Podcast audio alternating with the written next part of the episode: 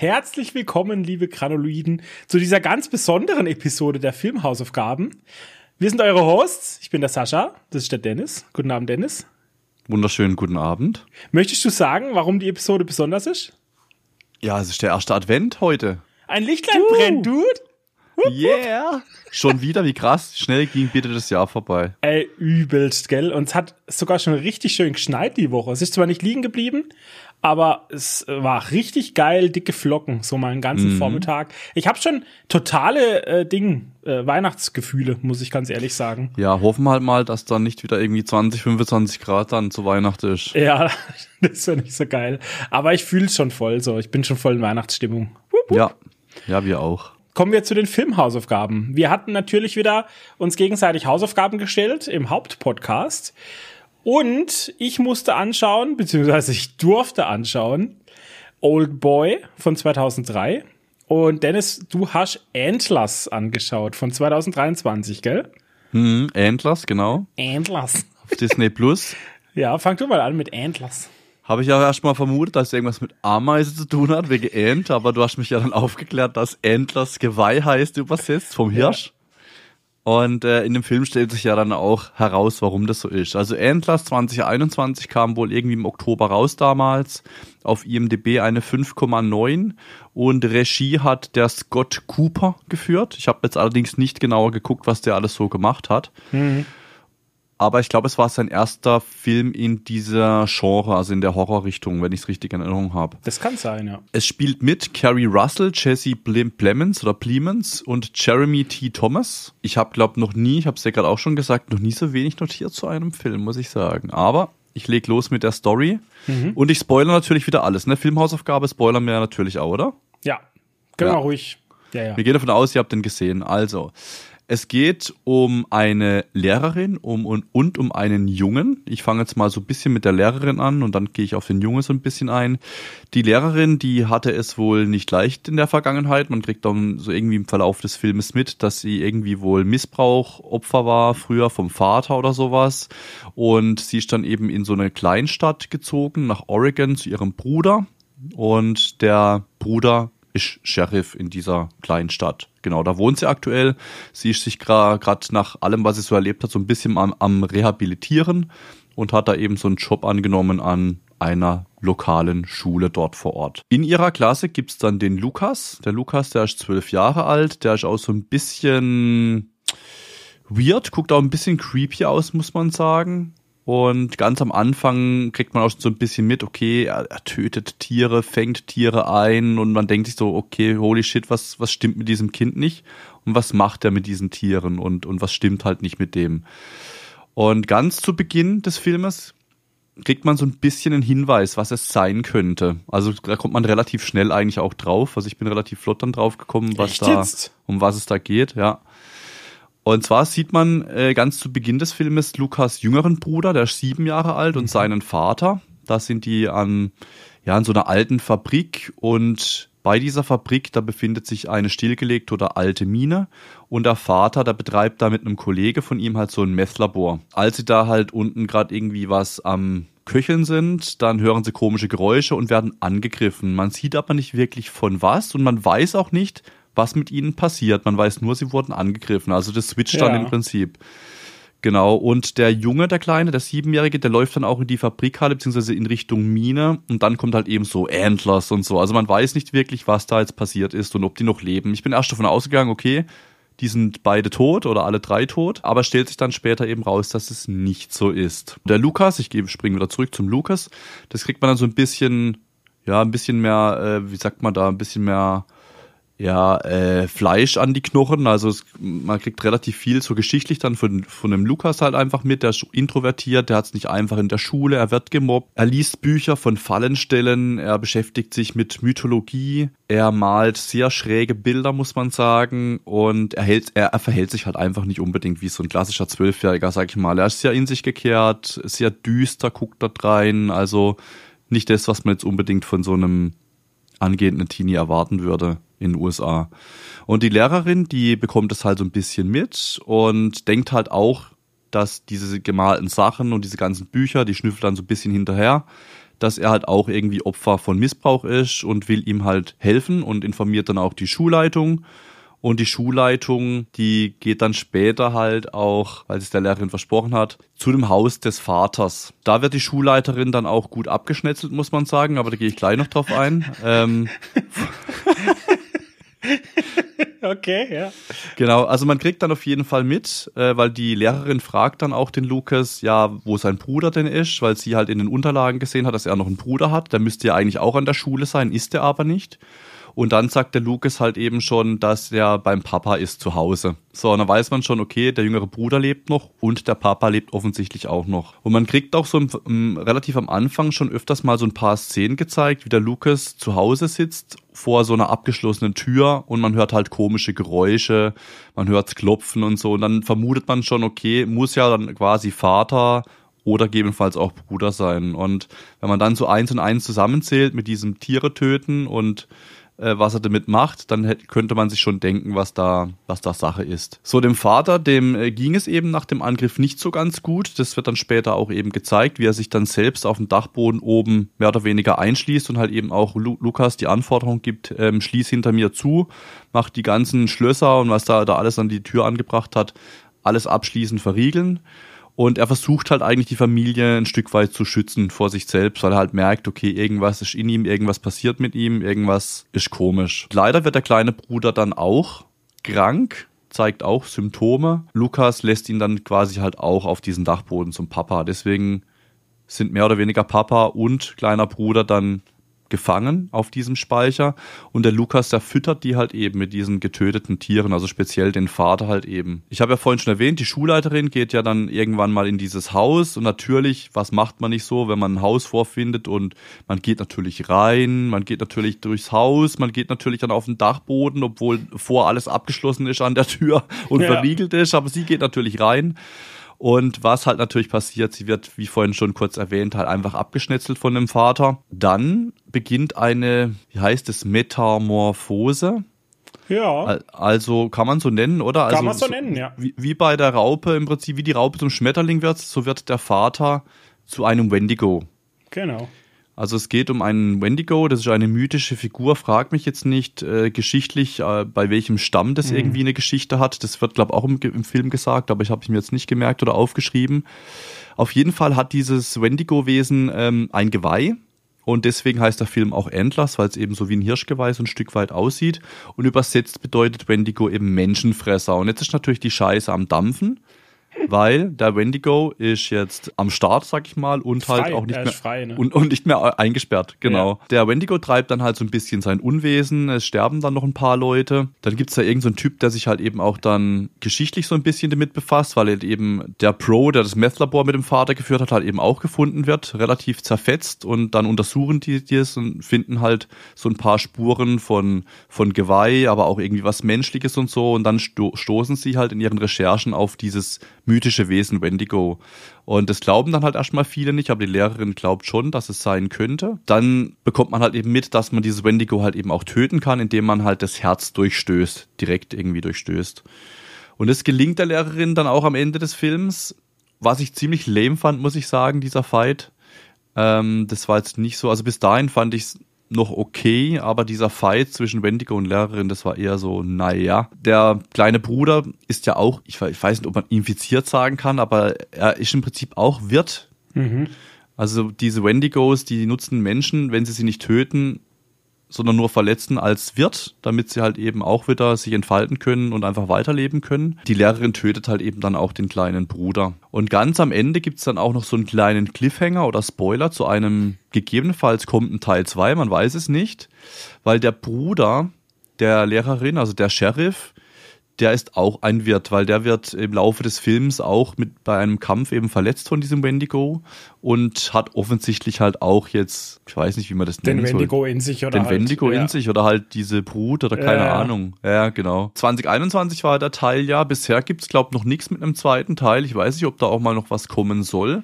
Weiß ich, ich fand, nicht. Oder ob es einfach nur so ein spannendes Ende sein soll, ein bisschen ja, so. Das, die wollten wahrscheinlich einfach mal schauen, wie er performt und haben sich das Ende halt offen gelassen, ob sie dann noch mal was bringen. Also ich fand diese Idee grundsätzlich mit dem Wendigo ganz gut. er war jetzt aber nicht so klassisch horrormäßig. Also ich fand ihn jetzt nicht gruselig oder so. Es gab so ein paar eklige Das Szenen. stimmt, ja. So ein paar blutige, ein paar eklige Szenen, aber es war jetzt nicht so klassisch Horror, wie man jetzt so, also es gibt, glaube ein, zwei Jumpscares oder so, aber die sind vorausschauend eigentlich. Also das kriegt man eigentlich direkt hin, dass man, dass man da jetzt vielleicht irgendwie erschreckt oder so.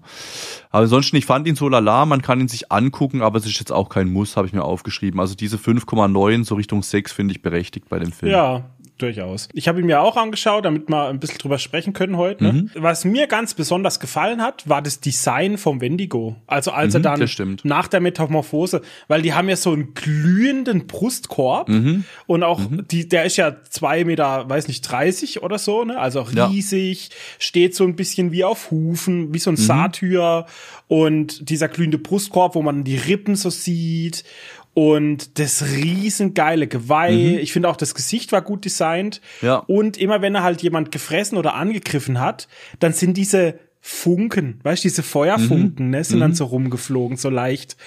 Der, Mhm. Ja. Ich fand das wunderschön. Also der war ultra geil designt, fand ich. Das stimmt.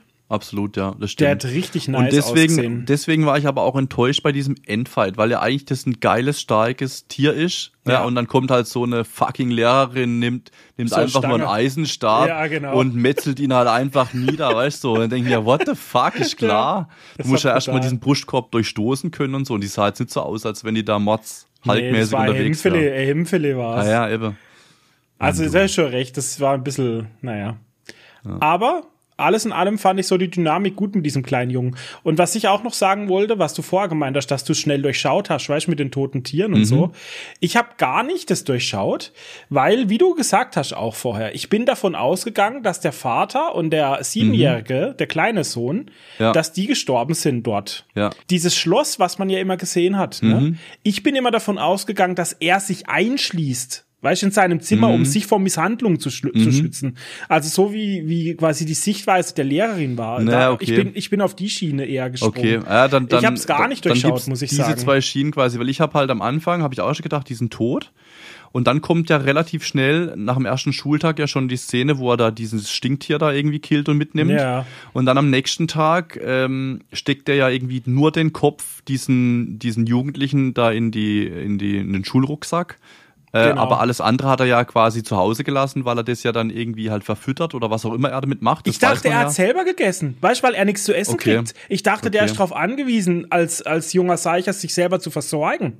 Ich dachte, die beiden sind tot, eventuell, und er muss jetzt sich selber versorgen und er hat einfach niemanden, der sich um ihn kümmert oder ja, so. okay, da bist du die Schiene quasi, genau. Also ich habe immer gedacht, okay, das haben sie nicht umsonst einfach nicht gezeigt am Anfang. Das wäre schon irgendwie, weißt du, ich meine. Ja, okay, aber ist macht ja auch interessant, Sinn. Mhm. dass man das dann, weißt, dass du es direkt durchschaut hast und ich bin wirklich voll auf der Schiene hängen geblieben, so.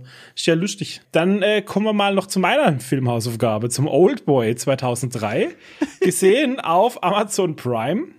Eine 8,4, Dennis, auf IMDb. Heftig, oder? Mhm. 8,4 haben wir nicht oft. Choi Min-sik, Jo Chi-tae und Kang Hae-yong sind die drei Hauptschauspieler in diesem Film. Und es ist ein koreanischer Film, deshalb konnte ich die Schauspieler jetzt gerade auch alle nicht aussprechen. Es tut mir sehr leid. Ich habe das Original noch nicht gesehen. Was ich gesehen hatte, war das Remake. Deshalb war das jetzt für mich sehr interessant, das Original zu sehen. Und holy shit, ist der Film krank, Alter. Also, das ist ja komplett verstörend. Da war, war ich wieder nicht drauf vorbereitet. Du gibst mir immer so verstörende Sachen, Alter. Ich weiß auch was mit dir nicht stimmt. Ich fasse ich fass jetzt die, die Story ein bisschen schneller zusammen, okay? Ich habe mir aufgeschrieben, ich weiß gar nicht, in welcher Reihenfolge soll ich es denn erzählen, oder mal?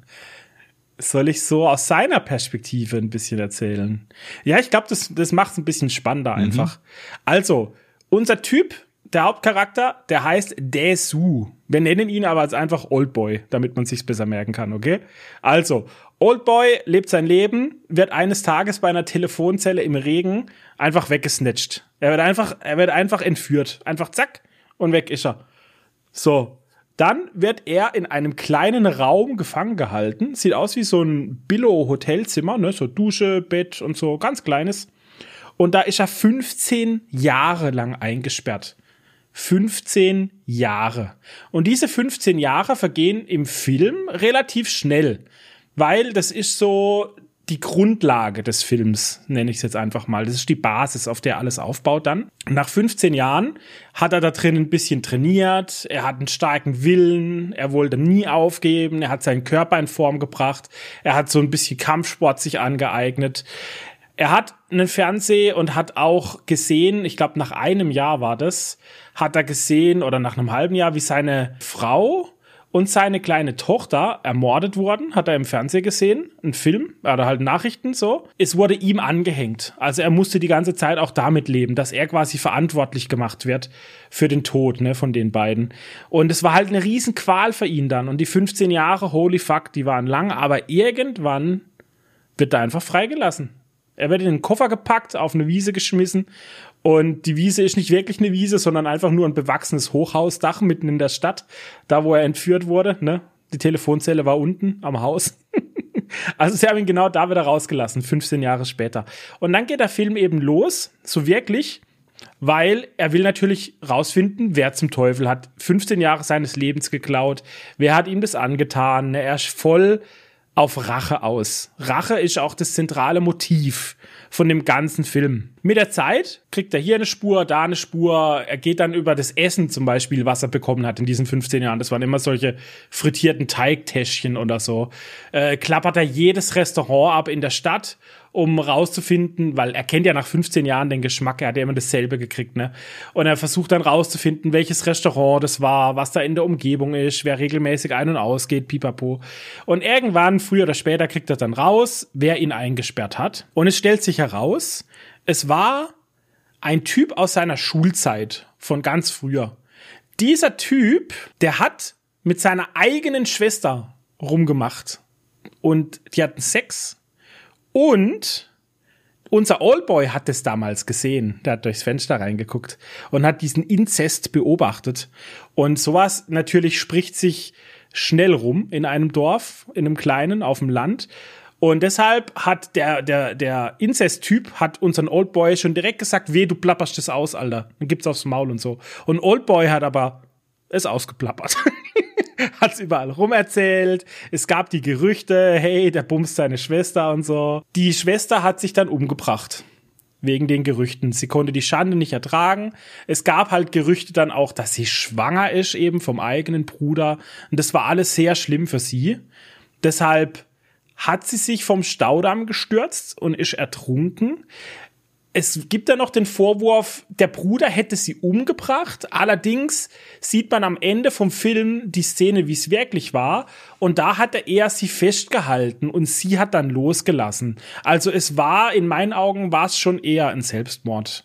Obwohl er auch dabei war, dieser Bruder. Aber jedenfalls, der Bruder hat den Old Boy als Strafe 15 Jahre lang weggesperrt. Hat ihm das angetan mit der Frau und dem Kind. Denkt man. Denn Jetzt könnte der Film eigentlich vorbei sein. Das wäre das perfekte Rache. Er hat Rache gehabt, jetzt ist alles gut. Aber jetzt geht die Scheiße erst richtig los. Denn, wie sich herausstellt, wurde in diesen 15 Jahren in diesem Raum unser Oldboy Gehirn gewaschen.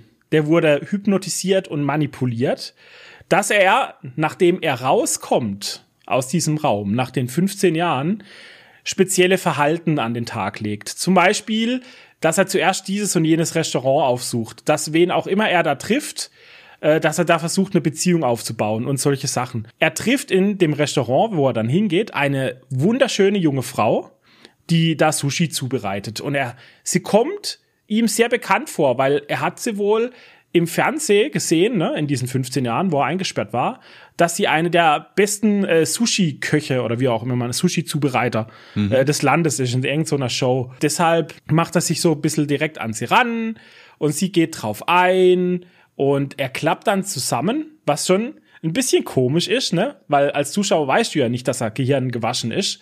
Er ist dann einfach da in einem Restaurant und klappt dann zusammen auf den Tisch. Sie nimmt ihn, nimmt ihn mit heim, er will sie vergewaltigen. Erstmal kann sich aber dann selber noch bremsen, äh, beziehungsweise sie bremst ihn auch. bremsen beide. Und mit der Zeit treffen sie sich aber wieder, verlieben sich ineinander und haben dann auch Sex miteinander. Am Schluss stellt sich dann heraus, dass damals nur seine Frau gestorben ist und seine Tochter aber nicht. Und die Tochter in 15 Jahren natürlich herangewachsen ist. Und dieser Typ, ne, der jetzt diese ganze 15 Jahre Rache veranstaltet, der hat unseren Oldboy dahingehend Gehirn gewaschen, dass er, dass er sich in seine eigene Tochter verliebt und mit ihr Sex hat. Und die Tochter wurde auch Gehirn gewaschen. Weißt richtig krank einfach. Richtig fucking krank. Was ist das für ein Film, Alter? Das ist doch Ja, nicht wer normal. schreibt so ein Drehbuch, Alter? Wer macht sowas, Alter? Das ist doch einfach nur fucking verstört. Ich hab, ich hab gedacht, ich verstörend. spinne. Und dann, als er das dann rausfindet, unser Old Boy, ne, dass das seine eigene Tochter ist, dann fleht er natürlich diesen Inzestbruder da an. Ja, sie weiß es nicht, oder? Sie weiß es nicht und sie weiß es tatsächlich nicht. Ne? Sie wusste nicht, dass das ihr Vater ist. Sie ist zwar auch Gehirn gewaschen, dass sie sich in diesen Mann verliebt, aber sie wusste nicht, dass es der Vater ist. Damit der, der böse Inzestbruder das ihr nicht verrät, äh, macht Oldboy halt alles, ne? Er schneidet sich die Zunge raus. Es ist, also das ist wirklich äh, grafisch dann auch. Es ist wirklich eklig. Man sieht dann so wirklich, es ist wirklich äh, absolut krank einfach. Wirklich absolut krank.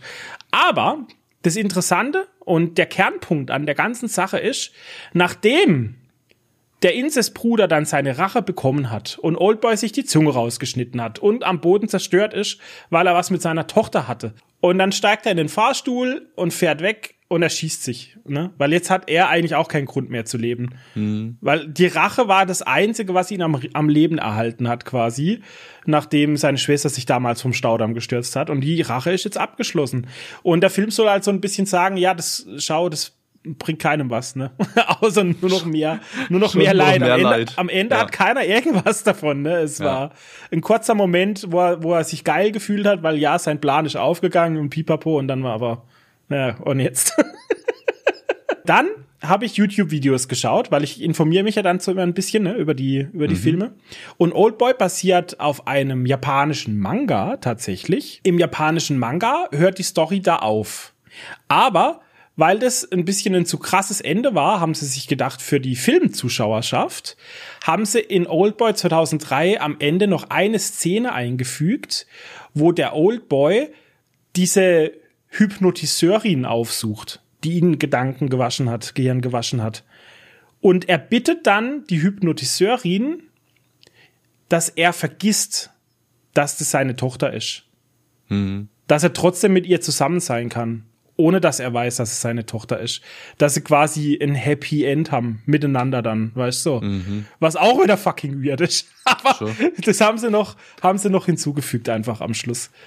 Das fand ich ganz interessant, ja. Das ist eine, eine, eine krasse Änderung dann. Ich weiß nicht, warum er eine 8,4 hat. Wahrscheinlich, weil es halt mal was ganz anderes ist, ne? Sowas. Es gibt ja, was, mit welchem Film wird sowas vergleichen? Nee, ne? ist, die Story ist auf jeden Fall einmalig, ja, definitiv. Das, das ist also wirklich insane. Ich würde ihn mir aber auch jetzt nicht nochmal anschauen. Zum einen, weil ich es wirklich einfach eklig fand. Und zum anderen, es hat halt aber auch, weil es ein koreanischer Film ist, hat es halt so einen eigenen Stil, weißt Mhm. Und schon während des Films habe ich gemerkt, ha, das ist eigentlich nicht so meins. Das, Ja. das gefällt mir jetzt von, von der Aufmachung her und so. Ist halt, ist halt nicht so Mainstream, weißt gefällt mir ja, man ist so. halt nicht so gewohnt. Ja, genau, genau, Ja, genau. so. Und es, es geht einfach, es ist nicht so einfach zu verdauen, es geht nicht so einfach runter, weißt du, äh, Mhm. genau. Also, wenn ich jetzt mal wieder Oldboy schauen würde, würde ich es tatsächlich noch mal mit dem Remake probieren. Das wurde anscheinend dahingehend überarbeitet, dass dieser, dass diese Inzest-Sachen da nicht so drin sind fürs amerikanische Publikum. Mhm. Weißt du, die Hollywood-Version. Vielleicht ist das für mich einfach verdaubarer. Wahrscheinlich. Aber ist halt auch, hat nicht so gute Bewertungen dann, ne? Wie das Original. Ich weiß nicht, ob ich euch das empfehlen würde, den Film anzuschauen. Es ist absolut crazy. Vielleicht einmal, damit man die Erfahrung gemacht hat, damit man es gesehen hat. Aber gerade jetzt für die Weihnachtszeit ist eigentlich echt ein weirder Pick, muss ich sagen. Also, Das heißt, wir gehen jetzt dann die nächsten paar Wochen in, in schöne, witzige. es ist mir Ähm. egal, wir können auch in Krieg und Horror reingehen, solange es nicht irgendwelche doppelt Inzest-Geschichten hat, Alter. Ja, Das ist ein bisschen weird Die einfach. Story gibt's ja nur einmal. Ja, Gott sei Dank, ey.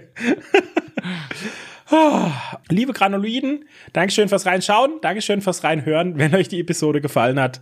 Vergesst nicht, uns zu bewerten, egal auf welcher Plattform. Wir freuen uns und schaltet wieder rein nächste Woche am zweiten Advent bei unserer Hauptpodcast-Folge. Na?